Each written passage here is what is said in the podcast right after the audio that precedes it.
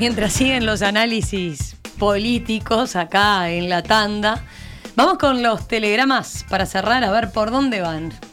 Cecilia y Teresa tenían telegramas, así que las escucho.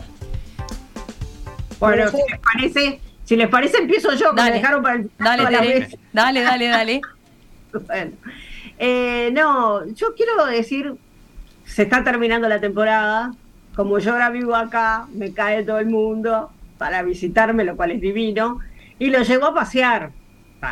Y entonces, eh, la conclusión a la cual hemos llegado, mi familia, yo, bueno, gente, amigas que han venido de visita, amigos, es que en realidad Piriápolis es el patito feo. No el patito feo porque no sea hermoso, es hermosísimo. Es decir, yo a propósito llego a recorrer Punta del Este y después lo subo arriba del Cerro San Antonio para que vean ese paisaje. Pero es el patito mágico, es el patito mágico.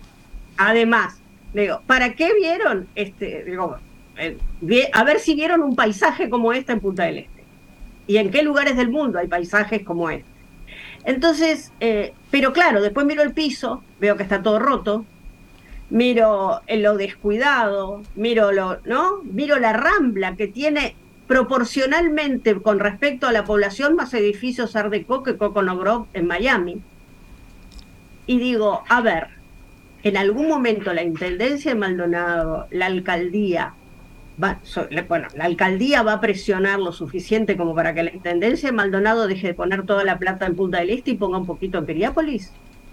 Y les aviso que voy a estar muy molesta con este tema a lo largo de todo el año. cuando recibe menos visita y cuando se tranquiliza la cosa va a poner el, tema en el tapete. Pero le faltó un aspecto. Piriápolis es el único lugar mágico del Uruguay.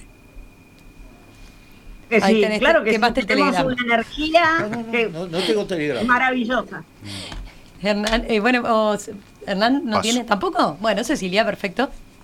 Mira que algo parecido a lo que pasa en Piriápolis, lamentablemente pasa con las termas de acá de Salto, del Daimán, porque también es un lugar espectacular y sin embargo la inversión es, que cada vez menos y, eso que decís, cuando uno saca a pasear a la gente que viene de visita, este, le da un poco hasta de vergüenza ajena a veces, pero bueno, hay que seguir invitando a, que vayan a Piriápolis, a que vengan las termas y a todos lados y seguir insistiendo para que para que recompongan las cosas como, como estos hermosos lugares que tenemos en el Uruguay se merecen.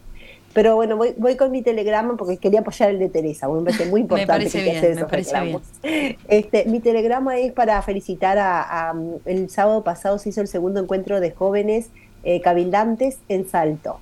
Un partido que tiene cuatro años, la verdad que yo quedé sorprendidísima, más de 300 gurises participaron de, del encuentro con talleres eh, varios talleres, uno que tenía que ver con la historia, que pensé que iba a haber pocos chiquilines y sin embargo por el contrario y todo el mundo participando, uno que tenía que ver con la familia y, las drogas y sobre todo el, rol del Estado en cuanto al combate de, las adicciones y otro que tenía que ver con la propia conformación del reglamento interno de los, de los jóvenes.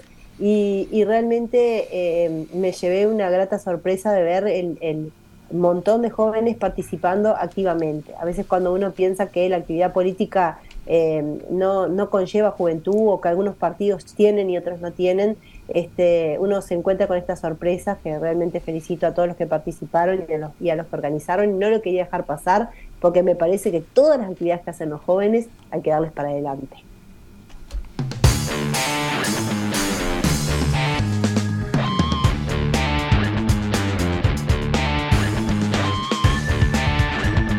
Teresa Herrera, Cecilia Aguiluz, Hernán Bonilla, Esteban Valentí, gracias a los cuatro. ¿eh? Un placer, como siempre, nos reencontramos en breve el jueves que viene. En perspectiva. Operador de radio, Ariel Gómez. Operador de video, Felipe Penadez.